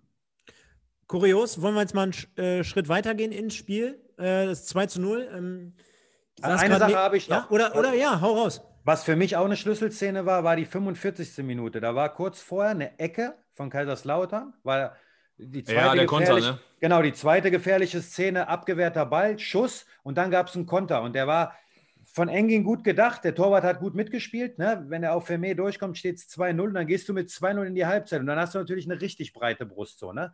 Ähm, jetzt erstmal nur auf die erste Halbzeit zu kommen. Ne? Das war ja, ja ist absolut richtig. Ne? Es waren so zwei, drei auch mit dem Tor Umschaltmomente, die gut waren, wie du, wie ihr recht, richtig gesagt habt. Ballbesitz waren wenig Ballstaffetten, das muss man sagen. Umschaltmomente waren, waren einigermaßen gut, die drei, vier, die da waren. Das war vielleicht auch nochmal eine wichtige Szene. Das kam ein bisschen zu kurz so. Ne? Das war für mich eine hundertprozentige Torchance. Ja, absolut. Ich, ich, ich fand auch, war, es war gut gedacht. Ich fand aber allerdings, da bin ich nicht so ganz d'accord. Ich fand eher, es war schlecht gemacht, umgesetzt zum Schluss. Denn da hätte ich mir ein bisschen mehr erwünscht. Also bei der Umschaltsituation mit den, mit den Leuten da in Überzahl hätte ich, ja egal, hätte ich mir auf jeden Fall ein bisschen mehr erhofft. Ähm, sind wir trotzdem mit 1-0 Führung in die Halbzeit gegangen, war ein bisschen glücklich. Auf der anderen Seite Leo Weinkauf zwei, dreimal gut pariert. Äh, Elfmeter dann gegen uns nicht bekommen, war ja auch mal äh, ganz toll, dass wir mal nicht benachteiligt wurden oder dementsprechend Glück hatten. Ähm, zweite Halbzeit dann das 2 zu 0 für Engin, war ganz kurios und ganz lustig. Markus Höhner, der sprach auch jedes Mal daran an, dass Conor Kempicki letzten Wochen sehr schlecht war. Engin eigentlich auch hätte vom Platz gemusst, äh, anstatt äh, von anderen Leuten. Und äh, dieser Ebene war es dann halt, der dann auf 2 zu 0 stellte, mit einem trockenen Schuss unten links ins Eck. Man muss ja auch dazu sagen, Kaiserslautern auch einen jungen Mann im Tor gehabt, äh, da aber an dem Tor relativ schuldlos, meiner Meinung nach. Trotzdem ähm, Mike, zu dem Zeitpunkt konnte man sich da schon ein bisschen zurücklehnen und denken, oh, heute läuft aber ganz gut, weil irgendwie alles läuft ja für uns. Also zwei Tore äh, aus ganz guten Situationen, zumindest im Umschaltspiel beim 1-0, äh, Balleroberung. Dann haben wir noch Glück, dass der Elfmeter nicht gepfiffen wird. Weinkauf auch wieder auf, auf Höhe. Von daher, was soll uns da heute noch passieren, oder? Ja, das Problem an der Geschichte war, dass noch sehr, sehr viel Zeit auf der Uhr war. Und ähm, ich fand gerade auch richtig gut äh, vom Didi, dass er gesagt hat, äh, 2-0 ist ein gefährliches Ergebnis, sehe ich nämlich genauso. Egal ob als Spieler oder als Trainer. Ähm, nee, nee, nee, nee, nee. Ich sehe es eigentlich nicht als schweres Ergebnis. Man hört das immer nur. Also, so. wenn ich 2-0 führe, dann habe ich zwei Tore mehr als der Gegner. Also, ja. ich finde das immer ein bisschen merkwürdig. Ich gehe mit 0-0 ins Spiel. Das ist ein Scheißergebnis, weil da weiß ich nicht, ob ich gewinne oder verliere. Wenn ich 2-0 führe und da sagt mir jemand vor dem Spiel, sage ich, ey, geil, auf jeden Fall. Also, ich sehe das ja, ja, immer genau. ein bisschen anders. Nein, nein, nein, nein, nein geil, geil auf jeden Fall. Ja, klar, wer, wer, wer wird schon keine 2-0-Führung nehmen? So. Was, ich, ich damit sagen will, ist es äh, psychologisch dahingehend schwierig, wenn du ein 2-1 kriegst, weil meistens dann Fußball vom Momentum abhängig ist. Momentum müsste 2-0 auf deiner Seite sein und dann müsstest du eigentlich gucken, dass aufs 3-0 gehst. Das sind immer so Geschichten. Ähm, wir haben uns letztes Mal auch mal über Pressingzone unterhalten. Ich bin ja ein Freund davon, zum Beispiel zu sagen, dass man ein äh, äh, Offensivpressing dann spielt, beispielsweise zu Beginn des Spiels, zu Beginn einer zweiten Halbzeit oder wenn zum Beispiel Tore fallen. Das heißt, wenn der Gegner vielleicht gerade unsortiert ist oder auch wenn ich auch ein Tor reinkriege, um den Gegner zu signalisieren, pass mal auf, ähm, ist gerade nicht so, sondern äh, wir sind nicht unkonzentriert, sondern wir sind direkt wieder wach und frisch im Spiel. Damit will ich sagen, wenn man natürlich 2-0 führt, dass man dann nicht auf, äh, äh, das Spielen einstellt, sondern vielleicht auch irgendwo versucht, normal mitzuspielen im Rahmen seiner Möglichkeiten. Ich will jetzt nicht sagen, aufs 3-0 zu gehen, aber was ich meine ist, dass man oft ein 2-1 reinkriegt, dass es meistens nicht beim 2-1 bleibt. Ich, äh, folgendes Beispiel: Du gehst mit 2-0 in die Halbzeit, deine Brust ist groß, alles ist toll, alles tippitoppi. In der anderen Kabine sollten eventuell die Fetzen fliegen und der Trainer schafft es vielleicht auch mit zwei, drei Umstellungen, einen Fehler beim Gegner zu finden und dann fällt in der 48 Minuten das 2-1 dann wissen wir doch alle, dass meistens in den ersten Viertelstunde, 20 Minuten danach erstmal der Baum brennt und du gucken musst, dass du da 2-1 bis zur 65., äh, 68. hältst, damit dann der Druck vom Gegner rauskommt. Und jetzt war es aber heute so, dass nach, dass nach dem 2-0 lange ja nichts passiert ist. Lautern hatte ja dann gar keine Torchance mehr, sondern hatte ja erst mit, dem 1 zu 2 wieder die Torchance. Und dann komme ich wieder mit dem Momentum. Dann fällt das 1 zu 2 in der 88. Die Körpersprache von Lautern war da. Duisburg vielleicht auch, wie du vorhin sagtest, sieben Spiele nicht gewonnen und unten drin. Und dann fangen die Köpfe an zu rauchen und Scheiße und kriegen wir über die Zeit und mental und weiß ich nicht. Ja, und ich hatte die ganze Zeit vom Fernseher die Angst, wenn 2-1 fällt, boah, dann kann auch 2-2 ausgehen. So spät hätte ich mir natürlich gewünscht, dass er beim 2-1 bleibt, ist klar. Wie, wie, wie hätte man als Trainer da vielleicht noch ein bisschen Einfluss nehmen können? Also, Boah, schwierig. Ja, ich sag mal so, taktisch umstellen, vielleicht auch eine an, die eine oder andere Auswechslung anders gestalten. Ja, klar, dann macht man wieder den, den Klassiker Vermey raus, Ademi rein, also ähnliche Strukturen, nur von der Körpergröße, von der, von der Qualität her, was das Spiel äh, anbetrifft. Irgendwas hätte man da irgendwie Einfluss nehmen können? Was hättest du gemacht? Hättest du was anderes ja, da, also mir steht das jetzt nicht zu, irgendwelche Auswechslungen oder so zu kommentieren. Also äh, wir, wir sind da, dann würde ich über einen Trainerkollegen irgendwas sagen. Er hat mit Sicherheit was, was gedacht. Der, der Reporter hat auch gesagt, Engin raus, so, da macht Engin plötzlich das Tor. Also da kann man auch sagen, super Näschen vom Trainer. ja, also, und Stefan ja die Vorlage, ne, kam auch rein. Ja, ne? also. Mir geht es mir geht's nicht ums, ums Personal. Wir haben, wir haben eine wichtige Sache jetzt schon oft angesprochen. Du kannst ein Spiel nur dominieren und diktieren, wenn du den Ball hast. Also du musst die Eier haben, ne? Wenn du Drittligaspieler bist, den Ball haben zu wollen. Ja. Und natürlich kann man jetzt wie am Anfang sagen, ja, Volkmar dribbelt und verliert den Ball. Aber oft ist es ja so, wenn andere den Ball nicht haben wollen, ist der, der den Ball hat, die ärmste Sau. Also du willst als Innenverteidiger, also zufälligerweise kenne ich Dominik jetzt. Ich habe ihn in Oldenburg gehabt, da war er 19 Jahre. Ähm, wir wollten immer Fußball spielen und ich weiß, dass der Junge auch Fußball spielen kann. Die Situation geht auch nicht spurlos, spurlos an, an, ihm vorbei. So, der steht auch in der Kritik, wie, wie viele Spieler. Und das sind aber alles noch junge Burschen. Nur, die haben mit Sicherheit das Selbstvertrauen und junge Leute treten heute so auf. Ähm, aber auf dem Platz ist es im Moment jetzt nicht so. Also ich sage immer, mit Ball, es ist die beste Verteidigung. Ich habe es eben gesagt, wenn, wenn wir den Ball haben, kann der Gegner kein Tor machen. Und ähm, warum nicht bei 2-0 in der 80. Minute hinten rausspielen, wenn der Gegner sowieso nicht so. Da bin ich bei dir. Die haben ja jetzt nicht gepresst, die haben ja jetzt nicht gepresst wie die wilden Löwen. Also das kann man mir ja nicht sagen. Und äh, Duisburg hat für mich, äh, es gibt immer die Qualitätsfrage, für mich hat Duisburg Spieler mit, mit Qualität. Ich kann nicht beurteilen, wie das zusammenpasst, um Gottes Willen. Aber wenn man sich nur die Spieler äh, betrachtet, da sind Zweitligaspieler dabei, da sind gestandene Drittligaspieler dabei, da sind junge, hungrige Spieler dabei. Ähm, warum spielen die nicht Fußball so? Das müsste man aber die Spieler fragen. Da bist du auch als Trainer irgendwann. Also die erste Halbzeit war ja komplett anders als die zweite. Natürlich waren in der ersten Halbzeit auch nicht äh, viele äh, Ballstaffetten, aber es gab auf jeden Fall Ballbesitz. Also ich würde sagen, in der zweiten Halbzeit war der Ballbesitz 80-20 vielleicht für Kaiserslautern. Vielleicht, oder? Ja, ja. Also grob. Ne? Ja. Gefühlt, gefühlt. Auf, auf jeden ja. Fall. Und äh, Tour Volkmar hast ja in dem Sinne zumindest recht. Der kommt ja auch noch mit, mit dem Rucksack des Abstieges von Karlsruhe Jena, kommt dann jetzt, sage ich mal, eine Mannschaft, die nicht aufgestiegen ist, was vielleicht von der Gefühlswelt auch irgendwo sich ähnelt. Also beide mit Enttäuschung. Und ähm, was man ja immer gehört hat, ich hatte ihn vorher natürlich nicht so auf dem Schirm, war äh, linker Innenverteidiger, Linksfuß, Spielaufbau, mehr Kreativität von hinten raus reinkriegen. Also sicherlich hat er wahrscheinlich auch irgendwo drauf, äh, das will ich gar nicht abstreiten. Es ist aber so, dass äh, A, ähm, sag ich mal, die, die, das Spiel hinten raus aus der Innenverteidigung nicht gut ist, aber ich gebe dir auch völlig recht, dass wir beispielsweise durch die, durch die Laufbewegung vorne oder auch auf 6 oder generell, dass da wenig Struktur drin ist und du dir mit Sicherheit als Innenverteidiger mit Ball auch vorkommst wie die ärmste Sau. Da bin ich bei dir. Ich sehe schon, ich sehe schon, dass oft auch die Innenverteidiger, ich möchte auch jetzt nicht, weil ich ihn kenne, in Schutz nehmen, auch die anderen nein, Innenverteidiger. Ich glaube, nein, ich sehe schon auch, das würde ich ihm sogar persönlich sagen, dass die Innenverteidiger, wenn zum Beispiel der Torwart den Ball hat, gar nicht richtig breit gehen. Ja. Das ist ein Zeichen, ich will den Ball gar nicht haben. Die bleiben eher näher bei, seinem Gegen, bei, bei ihren Gegenspielern. Das heißt ja, ja boah, ich will den Ball nicht haben. Also da fängt es ja schon an. So, ne? Dementsprechend stehen die sehr eng, machen die Passwege zu den Sechsern zu oder zu den zentralen Mittelfeldspielern.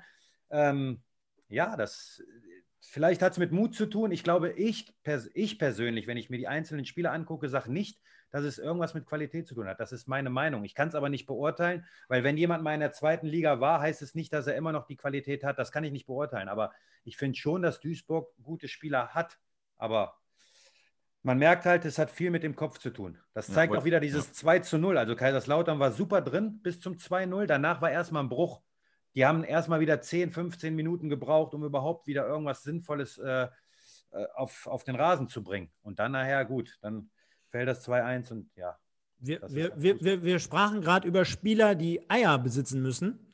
Zumindest fiel das gerade irgendwann mal. Einer der Spieler ist auf Seiten von Kaiserslautern zumindest Marvin Poirier. Ich meine, Mike, wir hatten uns auch gerade kurz geschlossen, ist jetzt nicht der sympathischste Zeitgenosse, wenn man aus gegnerischer Sicht betrachtet ähm, dieses ganze Elfmeterschinden und immer reklamieren und dies und das und jenes. Aber man hat ja schon das Gefühl, so ein Spieler, der jedem Verein immer sehr, sehr wehtun kann. Und letztendlich war es auch er, der dann mit zwei Toren ja, zum 2-2 maßgeblich beigetragen hat. Also auch erste Tor für mich äh, einfach Durchsetzungsvermögen, einfach Wille, da den Abschluss zu suchen, das Ding dann noch zu versenken, nie aufgegeben. Klar, kurz nach der Halbzeit auch eine Riesenchance vergeben aber letztendlich dann nachher auch das 2-2 gemacht mit einem, aus meiner Sicht haben wir gerade auch schon drüber gesprochen, hervorragenden Kopfball. Also läuft, läuft dem Ball entgegen und dann wirklich so einmal die Drehung da mit der Birne in der Luft, dann ins lange Eck. Stellen sich natürlich auf der anderen Seite wieder Fragen, könnt ihr mir gleich beide be gerne beantworten.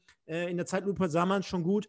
Ich weiß jetzt nicht, wie man verteidigt. Wie verteidigt man eine Ecke jetzt in der 91. oder 90. Minute? Geht man da auf Raum, geht man da auf Mann? Was macht man da eine Kombination aus beiden, wenn man nämlich mal in die Zeitlupe reinschaut, dann wird man feststellen, dass Maximilian Sauer als jetzt nicht der größte und der kopfballstärkste Spieler ganz nah am Mann ist, wirklich ganz, ganz nah am Mann ist und Poirier als Stürmer sich dann drei, vier Meter löst und dann gar nicht hinterherkommt. Und zudem natürlich der Klassiker, ich meine, das ist ja heutzutage gang und gäbe und modern, dass man halt keine Verteidiger mehr, Verteidiger mehr am Pfosten hat. Ähm, Finde ich ein bisschen schade, dass man da irgendwie so ja, diese, diese Situation dann nicht trotzdem im Endeffekt, obwohl der Kopfball hervorragend war, besser verteidigt bekommt. Ja, das mit den Ecken und Manndeckung oder Raumdeckung und Pfosten besetzen ist Philosophiesache. Also ähm, ich möchte erstmal was anderes sagen, was du eben gesagt hast. Was für mich auffallend war, war die Elfmeterszene bzw. die Schwalbe. In der Situation kam richtig Hektik auf und da hat man gesehen, dass Kaiserslautern lebt. Und da da, hat das, da ist das Spiel für mich schon wieder so ein bisschen gekippt. Da war richtig Stress, da war, da war Rudelbildung, da kam Leben rein. Da hat man nicht einfach gesagt, so, wir liegen jetzt 2-0 hinten. Äh, okay, war eine Schwalbe, ich kriege die gelbe Karte und alle sind wieder weggegangen. Ne, gut, Volkmar hat, mich, hat sich ein bisschen aufgeregt, dann kamen aber sofort andere Kaiserslauterner. Also man hat gesehen, die Mannschaft lebt und dann ist so ein Ruck. Also das kann ja auch so ein Zeichen sein. Ne, so ein Zeichen ist auch mal, wenn ich, ich fordere keinen auf zum Faulen, aber äh, ich habe diese, fiese Spieler in der Mannschaft gehabt, die haben, wo du dann wusstest, so, wenn das Spiel nicht läuft, dann knall ich mal einen um. Das heißt, hallo wach, Jungs. Und das war für mich, für Kaiserslautern nochmal, ich weiß nicht, ob das 75 oder so war, nochmal so ein bisschen hallo wach. Ne, da war nochmal Leben drin und dann äh, wurde Kaiserslautern ja immer nicht unbedingt zwingender, aber für mich haben die dann aggressiver, sage ich mal, in Anführungszeichen angegriffen. Ne, so und äh, ja, ich glaube schon, dass das Poré in dem Fall bei dem letzten Tor auf jeden Fall äh, einen Spieler gegen sich hatte. Wer das ist, weiß ich jetzt nicht, aber es ist ein Stürmer, der die ganze Zeit gespielt hat. Da gab es einen Gegenspieler. Ähm, ja, dass da natürlich eine Unordnung kommen kann. Normalerweise gehen vielleicht, ihr kennt das auch, fünf, sechs Spieler mit. Vielleicht waren da jetzt acht, weil es natürlich auch kurz vor Schluss war. Äh, ja, ist immer ärgerlich so. Ist ne? ja richtig, dass du jetzt keinen benennen willst, aber ich könnte es ja theoretisch. Aber nein, lassen wir das. lassen wir Ja. das. Nein, mit Blick auf die Uhr, da sage ich immer so schön und gerne, Mike, wir müssen noch ein paar Sachen auflösen. Und zwar, Ja, aber vielleicht noch kurz, äh, eine Sache, die mir, die mir da gefallen hat, ist, äh, weil ich das ganz gut fand mit dieser, ähm, mit dieser, mit dieser Anekdote dazu Poirier und der Rudelbildung. Das ist ge- generell eine Sache, ähm, die, mit der ich mich auch oft zu tun hatte in, in meinen Mannschaften, wo ich gesagt habe, eine Rudelbildung zeigt, ob die Mannschaft lebt oder nicht. Der Außendarsteller bzw. die Zuschauer oder von mir aus auch meine Eltern, die zuguckt haben oder wie auch immer, die dann am Spiel sagen, boah, guck mal, ihr Assis, das war mir aber scheißegal. Wenn wir mit zehn Mann in der Rudelbildung waren, hat das gezeigt, dass du ja deinen Kumpel verteidigst und dass du dir, dass du dir zusammen. genau und dass du dir das nicht, dass du dir das nicht ähm, gefallen lässt. Wir waren mal beim SV Neukirchen, da hört sich jetzt ganz beschissen an, im PM damals, äh, Landesliga gespielt. Da hatte ein Typ irgendwo äh, von einem Mitspieler von mir, ähm, der ist dem anderer vom Fußball scheißegal, der ist mal in die Kurve gegangen. Hör mal, aus allen Ecken der Halle kamen wir. Aus allen Ecken waren wir da, da waren wir zehn gegen ein. Den haben wir natürlich nicht verprügelt, aber der hat sofort gewusst, okay, alles klar, ist der weggegangen. Und so sehe ich das in dem Fall auch, hat er nicht Unrecht. Wäre mir jetzt gar nicht so aufgefallen, aber erinnert mich doch auch an die, an die Amateurzeit, dass ähm, wirklich dann, wenn dein Mitspieler, dein Bruder auf dem Platz, so ist es ja dann irgendwo auch, Hilfe, helfen kannst, Hilfestellung leisten kannst im Zweikampf oder halt auch da. Weil wenn jetzt fünf Lauterer kommen und der Volkmar ist da alleine, ja, dann denkt er sich halt auch, ja, Entschuldigung, also äh, hätte mir mir auch mal einer kurz helfen können, ne? Weil dann, ich kenne das, dann kommst du in die Kabine rein und dann war ich auch so ein Typ, der da rumgesaugt hat, wenn, wenn dann Leute nicht da waren. Dann sag ich, wo hast du dich denn wieder verpisst? Wo hast du denn wieder gestanden? Ne? Also ich weiß schon genau, was er meint, fand ich auch gut. Aber sorry, dann mach weiter. nee, nee, nee, ist ja vollkommen richtig. Ich denke mal, ähm, ähm, das sind ja ganz gute Beispiele, auch mit dem PM. Äh, früher, da habt ihr wahrscheinlich meistens auf der Tanzfläche Pressing gespielt oder 4-4-2. so. Überzahl. Überzahl, genau. Überzahl im Ballnähe. Nee, kann man immer so bringen. Auf Gegenpressing. genau. Gegenpressing. ähm, nee, kann man so stehen lassen. Wir hatten vorm Spiel auch die Zuschauer gefragt, Sieg oder Schalke, unsere neue Kategorie und in dem Fall auch dort eher auf Schalke getippt worden.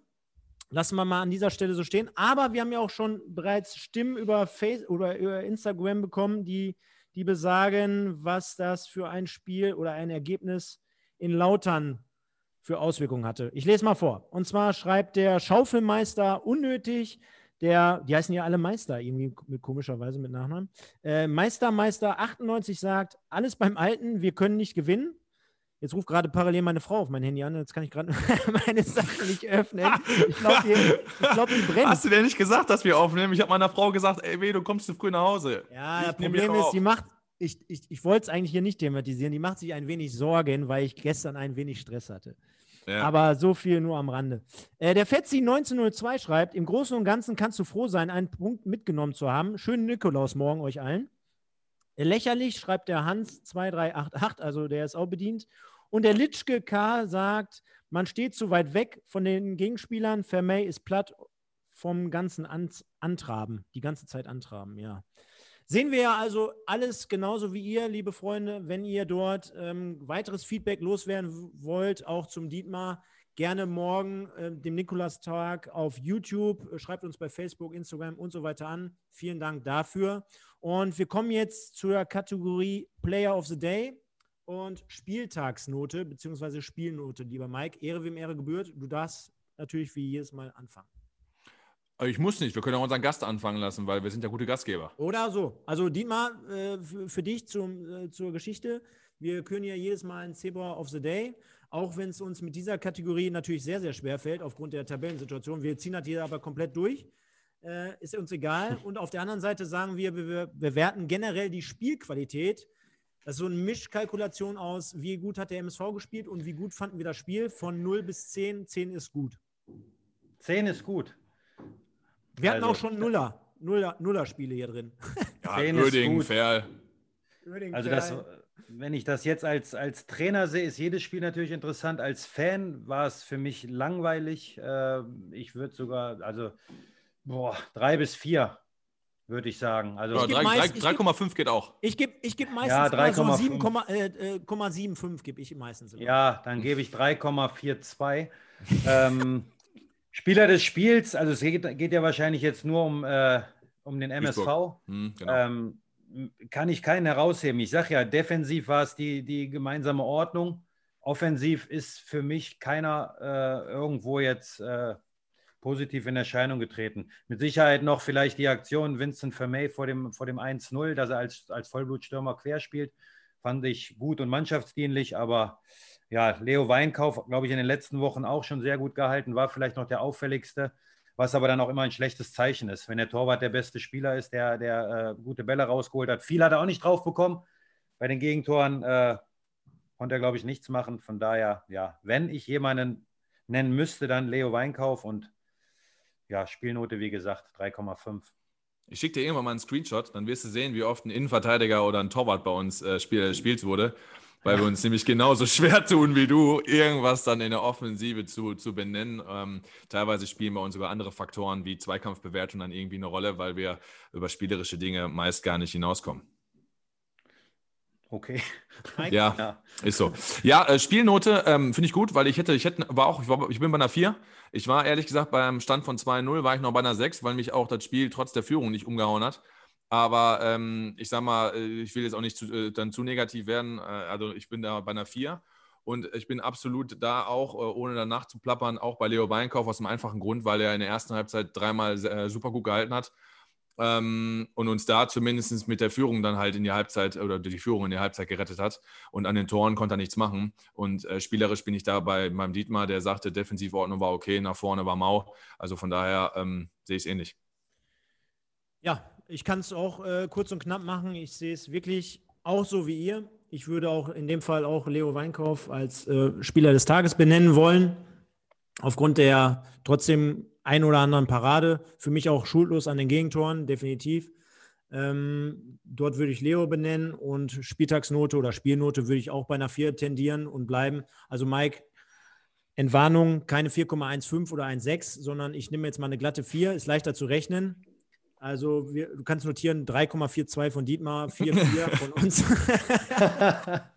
Nein, schreib ja, auf. Mit einer Mischkalkulation. Mit einer machen Mischkalkulation. die Mischkalkulation. Am Ende des Tages wieder, wie gewohnt, für alle bei Instagram und Facebook ein Diagramm bitte dazu.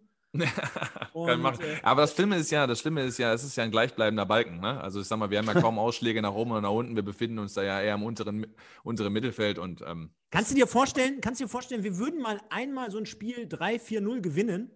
Das ist eher wie eine Fix, ist eher wie Fixkosten bei uns. Ähm, äh, boah, ich, ich, weiß gar nicht mehr, wie das ist, wenn man ein Spiel 3-4-0 gewinnt. Also das habe ich, das hab ich natürlich beim GSV noch geschafft. Äh, da, haben wir auch, auch 5-0 gewonnen, sogar zum Schluss noch gegen Borussia Fan. Aber boah, kann ich dir ehrlich gesagt gar nicht sagen. Ich glaube, dann wäre ich bei einer Note 12 wahrscheinlich. Ja, Wahnsinn. Also ganz üble Zeiten aktuell. ganz üble Zeiten aktuell. Wir wollen jetzt mal gar nicht davon anfangen, was da letzten Donnerstag wieder los war und so weiter und so fort.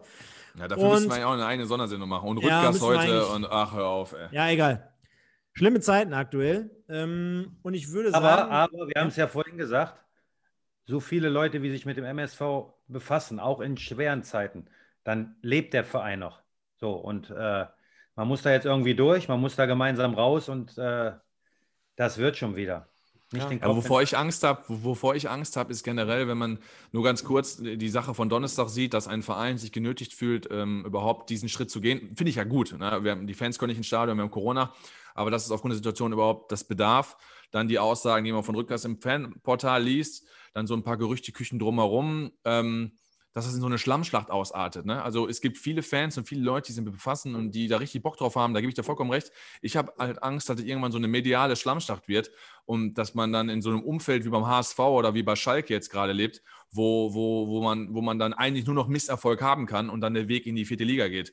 Das ist so die Angst dahinter, dass man nicht mehr äh, Stabilität und geradlinig in eine Richtung zusammen, also viele kümmern sich um MSV, aber dann zusammen Aktuell sieht es aus, viele kümmern sich um MSV, aber alle äh, mit ihrer eigenen Suppe, weißt du? Das ist ein bisschen schwierig. Ja, ich glaube, Corona tut dann natürlich das Übrige. In so einer Situation, man braucht halt einfach die Fans. Also ich kann es selber beurteilen so. Ne? Der Duisburg ist ein Verein, der von Fans auch ein Stück weit getragen wird. Das ist also, die fehlen im Moment. Man hätte dann auch im Stadion den direkten, den direkten Austausch. Ich glaube, die Situation wäre eine andere man kennt das ja, dass man mal in die Kurve muss oder sonst was alles. Ja, ja, aber jetzt geht halt, jetzt geht halt alles nur über, über die Ferne, über Dritte, über, über Social Media. Es ist für alle nicht so einfach so, ne? Ähm, so, so schwer wie das jetzt in der Situation ist, so schlecht wäre es auch, wenn man jetzt plötzlich auf Platz 1 oder 2 wäre, dann könnte man mit den Fans das nicht ausleben. Also man muss auch mit Fans, auch als Spieler und als Verein zurechtkommen, wenn es schlecht läuft, aber man kann sowohl die schlechten So, liebe Pottbolzer Community, da sind wir wieder. Äh, wir hatten ein paar technische Probleme. Was heißt wir? Also, ich sag mal, hinten in Bord, da läuft alles technisch einwandfrei. Alles. Hier, hier in Mörs Asberg, hier in meinem Loft, das ist auch alles sensationell. Aber da hinten, hier im Duisburg-Baal, was soll ich sagen, unser Host, äh, der, der, der verkackt hier die Internetleitung und ist gerade abgeschmiert. Ich war so im Flow und meins, da kriege ich jetzt nochmal zusammen. Scheiß drauf. Stefan, bist du wieder dabei? Ja, ich habe auch gerade eben schnell bei der Telekom angerufen. Also die haben mir gerade einen Techniker vorbeigeschickt, läuft wieder alles. In dem Fall würde ich eher sagen, ich bin nicht der Host, sondern der Horst. Und äh, die, der goldene Umberto und die goldene Pflaume für das Wochenende an dieser Stelle geht komplett an mich. Da könnt ihr nichts dagegen sagen. Da ist der MSV noch gut bedient. Würde aber trotzdem verweisen, dass wir jetzt noch mal ein bisschen Gas geben. Ähm, der, der Dietmar hatte gerade noch eine nette Ausführung. Ich weiß gar nicht, wo wir stehen geblieben waren. Das war jetzt hier gerade so kurios. Aber wir haben natürlich auch noch eine nette Kategorie, die nennt sich Kick-Tipp-Gewinnspiel. Wenn wir da einmal drauf schauen wollen und wenn wir dort unsere Leute mit einbinden möchten, stellen wir fest, dass wir mal uns die Tabelle anschauen und werden sehen, der Mike hatte nicht auf ein 2 zu 2 beim ersten FC Kaiserslautern heute getippt. Nein, ich hatte 2-1 auf Lautern. 2-1, nachdem du ja damals gesagt hast, hör mal, liebe Leute, ich tippe niemals gegen den MSV. Und das hat sich ja mittlerweile auch stark geändert. Ja, ich hätte auch nicht gedacht, dass wir so schlecht spielen. Welches Spiel meinst du? Ja, generell. Nein. Aber wie gewohnt gehen wir jetzt mal mit ein bisschen Blick auf die Aber ich sehe gerade, du hast null Punkte geholt. Glückwunsch. Ja, ich sag ja, läuft dieses Wochenende. Richtig gut. Richtig gut. Wie viel hast du geholt? Warte. Ja, gut, ich habe zwei. ja, geil. Geil. Nein, aber schauen wir mal, was sich hier so getan hat an diesem Wochenende. Der Herr Sauerkraut ist um sechs Punkte hochgegangen, hat sieben Punkte geholt, ist jetzt 39. Übrigens, Didi, Einladung an dich vielleicht für die Rückrunde. Rückrunde. Einfach mal mittippen bei uns. Ich schicke dir mal eine Einladung. Da tippen wir ja. zusammen mit unserer ganzen Zuhörerschaft, tippen wir hier die Spiele der dritten Liga. Macht ja. eigentlich richtig Bock und auch die Leute. Fangt ihr dann wieder bei Null an oder was? Oder ja, ja, wir, fang, wir fangen wieder bei Null an. okay, okay. Kannst auch, ein kannst auch ein Trikot am Ende der Saison gewinnen. Ja, okay, dann gebe ich alles. Dann gibst du alles, haben wir schon gedacht. Ich meine, wenn wir jetzt schon bei Nein, dem. Schick mal eine Einladung. Mache ich. Wenn wir jetzt schon bei dem Verweis sind, dürfen wir den Zuschauern Hoffnung machen auf den Preis zu Weihnachten? Ja, wir haben ja locker gesprochen. Ich hoffe, dass das in der nächsten Woche funktioniert, aber wir verraten noch nicht zu viel. Okay, dann lassen wir es mal so weit stehen. Könnt ihr euch alle drauf ja, freuen. Showman, der Didi, Junge, der hat ja, richtig ja, drauf. Machst du auch nicht zum ersten Mal, ne? Nein. Was verlosen? nee, aber der war ja schon sehr abgeklärt. Hat ja was vom Frank Buschmann vom, vor, der, vor der Kamera. Also Wahnsinn. Du, du, du bei dir in der Landesliga hast doch bestimmt immer sonntags davon gesprochen, der ist abgewichst. Ja, klar, du doch auch. ja, natürlich. Kreisliga. Oder clever. Oh, oder, oder clever. Man musste clever sein. Ja. Aber komm, gehen wir mal durch. Und zwar äh, der Calypso, die Sackfalte und der Fahnenträger, fünf Plätze runter. Also du kannst ja auch einen illustrigen Namen hier aussuchen. Äh, Stefan Sander ebenfalls fünf Plätze runter. Also ich bin mittlerweile aus den Top 20. Also das war dein verrückter Name, den du dir ausgesucht hast, Stefan Sander? Nee, Nein. 9, 19, wir heißen 1902 wie unser Format, 1902 okay. Mike und 1902 Stefan. Ja, wir müssen seriös bleiben, wir können uns ja nicht Sackfalte nennen. Nein, genau. Der Marcel Juas, acht Plätze hoch, äh, sechs Punkte auf Platz 18. Der Little Pass, Wahnsinn. Zwölf, Punkt, äh, zwölf Plätze hoch auf Platz 13 mit zehn Spieltagspunkten, aktuell erster. Und dann kommen wir auch schon zur Top 10. Der Baller Löwe auf Platz 10, ähm, der Rio und der Libro auf einem geteilten achten Platz. Dann mein Wortspiel wie immer. Die Cloud oder der Claude oder der Claude Oliver Rudolph, je nachdem, wie man es interpretiert, auf Platz 7. Obi 84 auf Platz 6, Nils OL 1902 auf Platz 5, zwei Plätze hoch. Der Sonne, dein Kumpel, der konnte sich ein wenig rehabilitieren, ist auf Platz 4 wieder hochgegangen, lieber Mike. Du bist noch da, ne? Ich bin noch da, ich gucke mir das an. Nein, nein, nein, nein. Ich bin, ich, ich bin gespannt, wenn du zu Platz 1 kommst. Da freue ich genau. mich schon drauf. Genau, der Heggebusch, ein Platz runter auf Platz 3. Das Killer Zebra 90 auf Platz 2, ein Platz hoch. Und ich glaube, ich weiß, worauf du äh, an, anspielst.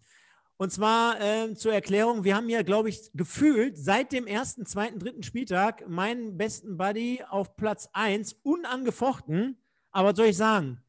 Jeder greift mal mit der, mit der Hand in die Kacke. Und an diesem Spieltag null Punkte als Tabellenführer. Was soll man da sagen? Wir haben ihn sehr, sehr hoch gelobt. Der Fall ist natürlich umso, umso schmerzhafter, denn es sind dann jetzt aufgrund dessen nur noch acht Punkte in Anführungsstrichen. So schnell kann es also gehen, liebe Freunde. Äh, Aber rechnen kannst du auch nicht. Jetzt sind zwölf Punkte. Bitte? Das sind zwölf Punkte, hat der Vorsprung. 159 zu 147. Das sind nur zwölf Punkte. Ich kann noch niemals mehr rechnen. So Hast du recht. Ja, trotzdem, trotzdem hat er die acht Punkte aufgeholt. Hat sie überschlagen. Ja, ja, genau. Ja, das, geht dir, das geht dir richtig ja, hart. Kurz. Das geht dir richtig zu, hart zur Sache. Wie hast du das gerechnet? Mit Taschenrechner? Ja, ich habe kurz, ja, ich habe einen Taschenrechner hier unterm, äh, unterm Tisch. Aber hier Killer Zebra geht ab. Der hat sich ja unter der Woche bei Instagram gemeldet, ähm, der, äh, weil er letzten Mal einen Spieltag gewonnen hat. Der war ja vor, vor drei Spieltagen, glaube ich, noch 20. oder so. Der ist dann durchmarschiert, irgendwie mit 20 Punkten, davor 18. Jetzt hat er auch zumindest wieder 8, ist auch zweitbester. Also, wenn er so weitermacht, dann äh, Kellerkind, tschö. Der hat zum Beispiel ähm, MSV äh, in Lautern 0-0 getippt, hat dafür drei Punkte bekommen. Aber wir hatten typ. sogar sensationell, wir hatten sogar den einen oder anderen, der heute sogar 2-2 getippt hat, ne? Äh, wenn du das sagst, habe ich jetzt nicht genau geprüft, aber wird so sein. Ja, der Rio und der Rio. Kuhn oder Köhn. Mhm. Mhm. mhm. Also da sind schon Experten dabei, lieber Dietmar. Also zieh dich warm ab der Rückrunde. Das wird eine richtig geile Nummer. Ja, und ich bin dabei. Dann würde ich sagen, ähm, bedanke mich natürlich recht herzlich bei euch beiden. Ja, du hast noch was? Darf ich eine Frage noch stellen? Die, ja, die, die, die wäre für mich wirklich interessant. Gerne. Ähm, auch weil MSV betrifft und ich ja. damals einfach zu jung war. Und zwar, wenn ich nochmal darf, Dietmar. Ja, klar. Und zwar ähm, Saison 97, 98, klar. Äh, ähm, acht, mit dem achten Platz abgeschlossen, Pokalfinale, mega, also auch wieder mit unserer Familie gefeiert wurde dann beispielsweise, weil mein Vater mich ja zum MSV gebracht hat und so. Ähm, ich habe noch einen jüngeren Bruder und das war richtig geil. Auf jeden Fall die, generell die Saison und das Jahr. Was mich in der Nachbetrachtung so krass gewundert hat, dass man dann im Jahr danach, 98, 99, letztendlich ähm, abgeschlagen mit 22 Punkten absteigt. Wie. Nee, das trotz, war 99, 2000. War 99, 2000 der Abstieg? Ja. 98, 99 nicht? Nein. Ah, okay. Tut mir leid. Ähm, du warst ja. halt noch klein, hast du gesagt. Du warst noch ich war klein. Noch klein. Deswegen noch klein. helfen wir dir jetzt. Ja, richtig. Alter, ja, wir sind dann ja formuliere ich die Frage. Pleiten, nee, danach haben wir auch, danach haben wir auch nochmal, ich glaube auch sogar einen einstelligen Tabellenplatz, meine ich. Also ich ja, das glaube, war auch die Zeit, wo man einige UI-Cup-Spiele auch gucken konnte. Ähm, ja. Nur, wie kam es dann dazu, dass dann letztendlich doch dann 99, 2000 war das eine finanzielle Geschichte, war viel Spielpech oder Spielunglück dabei? Wie würdest du es beschreiben? Das ist schwer zu sagen. Also im Nachhinein, erstmal ist es schon lange her. Ähm, ich glaube halt, dass, dass bei Duisburg in den Jahren immer unheimlich viel passen musste. Und wenn es da irgendwo an irgendwelchen Stellen, ob es leistungsmäßig, ob finanziell will ich gar nicht sagen. Also ich glaube, wir waren nie jetzt die, die reichste Bundesligamannschaft, aber davon haben wir auch nicht gelebt, sondern vom Zusammenhalt. Aber ähm, es musste halt immer alles passen, dass man in den UI-Cup gekommen ist, dass man einstelligen Tabellenplatz äh, geholt hat, beziehungsweise dass man die Liga gehalten hat.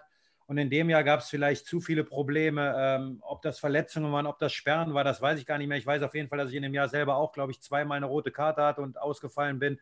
Also da kommen viele Faktoren zusammen, aber ähm, ich glaube, man sollte, man sollte die Zeit äh, einfach nur positiv in Erinnerung behalten. Ähm, mit den ganzen Erfolgen, wie du eben sagtest, Pokalfinale, Aufstieg und dann auch die UI-Cup-Sachen, die kommen eigentlich immer so ein bisschen zu kurz, weil das war, glaube ich, für Duisburg auch eine richtig tolle Zeit. Die gibt es heute nicht mehr so, diese UI-Cup-Spiele.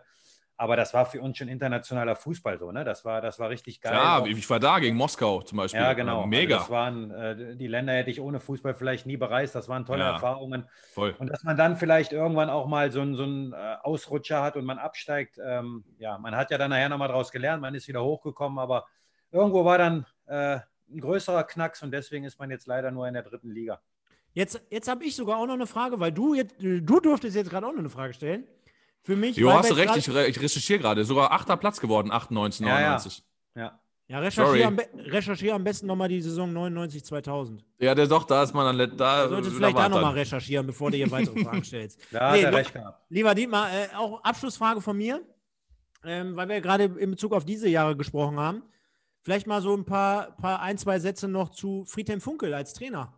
Also ähm, kann, man, kann man so sagen, also das Standing, also er hat ja ein relativ gutes Standing, denke ich mal, so in der Außendarstellung in Bezug auf, ja. auf, die, auf die Allgemeinheit. Ist es wirklich so ein Mentor? Ist vielleicht auch so ein, so ein, äh, so ein, äh, so ein Vorbild für dich gewesen? Nimmst du da was mit? Kannst du irgendwie was verbinden? Hast du noch Kontakt? Erzähl einfach mal.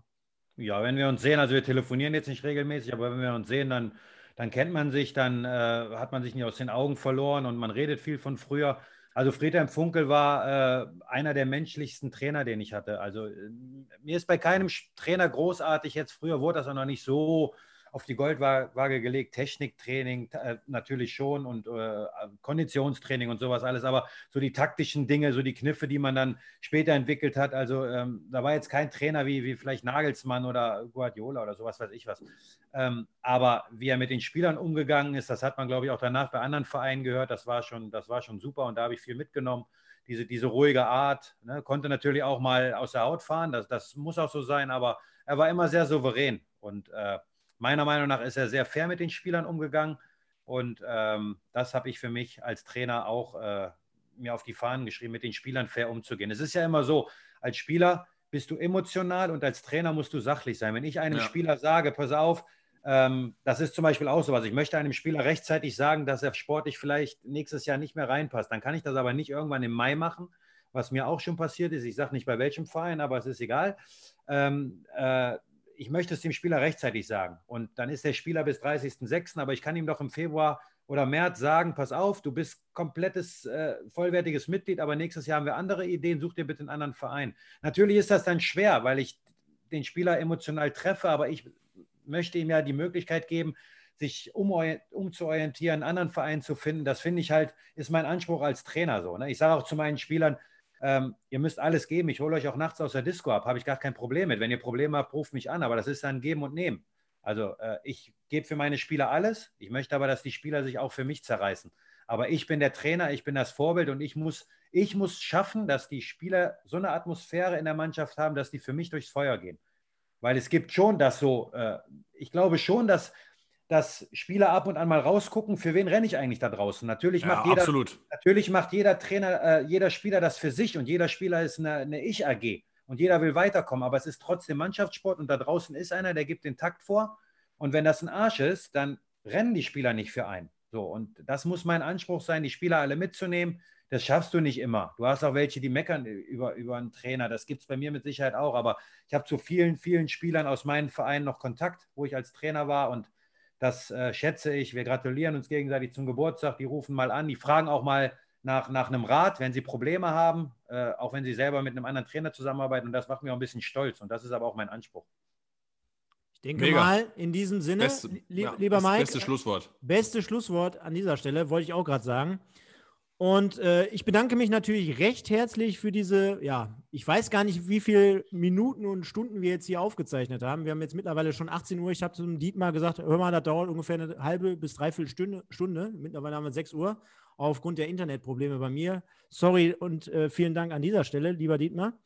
Also ich ähm, will mal einen Teil sagen, dass, das hört sich jetzt immer vielleicht so ein Podcast an, wie so ein bisschen äh, dummes Zeug quatschen. So, ne? Also ich habe ja mitbekommen, was ihr für einen Aufwand treibt, wie ihr das macht, wie ihr, wie ihr die technischen Dinge äh, alle äh, ja, euch auch angeeignet habt, damit so eine Sendung vernünftig abläuft. Also Respekt, wie ihr das macht.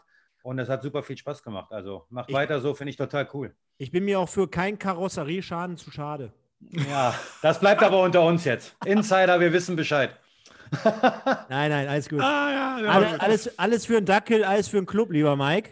Unser Leben für den Hund. Und ähm, ich bedanke mich auch schon mal für das sensationelle Feedback unserer User hier, unserer Community beim Tippen, für das generelle Feedback vorm Spiel, zum Sieg oder Schalke, äh, zum Stimmen nach dem Spiel. Also ihr seid super da draußen. Weiter so. Wir pushen den MSV. Wir wollen nur das Beste. Wir hoffen, dass wir wieder besseren Zeiten entgegentreten dürfen. Und verweisen natürlich auf unsere Social-Media-Kanäle Facebook, Instagram, und denke mal, dass die Sendung jetzt Samstagabend oder Sonntagvormittag zu hören sein wird. Wir steuern schon der Sendung oder Ausgabe Folge 25 nächste Woche entgegen, lieber Mike. Also das ist äh, Premiere dann in, an dieser Stelle dann auch für uns oder Jubiläum, so sagt man es ja so schön. Und ich denke mal, wir sind auf einem ganz guten Weg. Das können wir nur mit euch gemeinsam oder aber auch mit so wunderbaren Gästen wie dem Dietmar heute. Vielen Dank dafür. Ich verweise Gerne. auf die kommende Woche zum Spiel gegen Wien Wiesbaden. Ich sage, bleibt alle sauber, bleibt gesund und passt auf euch auf. Ich kann nur aus eigener Tüte berichten. Das ist, glaube ich, das Wichtigste. Und verweise auf die kommende Woche mit den magischen Worten: nur der MSV. Ciao. Ja, ich glaube, wir feiern dann Silberhochzeit. Du sagst 25. Ähm, können wir ein bisschen können wir mit dem Säckchen anstoßen oder mit dem Robbie Bubble. Äh, wird auf jeden Fall, glaube ich, eine witzige Geschichte. Nein, hat mir mega Spaß gemacht. Äh, sensationeller Gast, kann ich anders sagen. Stefan kennt mich jetzt auch schon ein bisschen. Und äh, sag mal, wenn das jetzt ein äh, nicht sensationeller Gast gewesen wäre, hätte ich wahrscheinlich jetzt einfach gar nichts gesagt. Von daher, von daher mega Spaß, gar, äh, mega Spaß gemacht. Richtig geile Kommentare, viele Dinge, mit denen ich d'accord gehe, fand ich super. Ähm, ich wünsche euch allen einen schönen Abend, kommt gut in die Woche und die letzten Worte gehören natürlich unserem Gast Dietmar. Ciao. Ja, nochmal vielen Dank für die, für die Einladung. Hat richtig Spaß gemacht. Und ähm, werde dem MSV weiter treu bleiben, weiter beobachten und schauen mal, was passiert.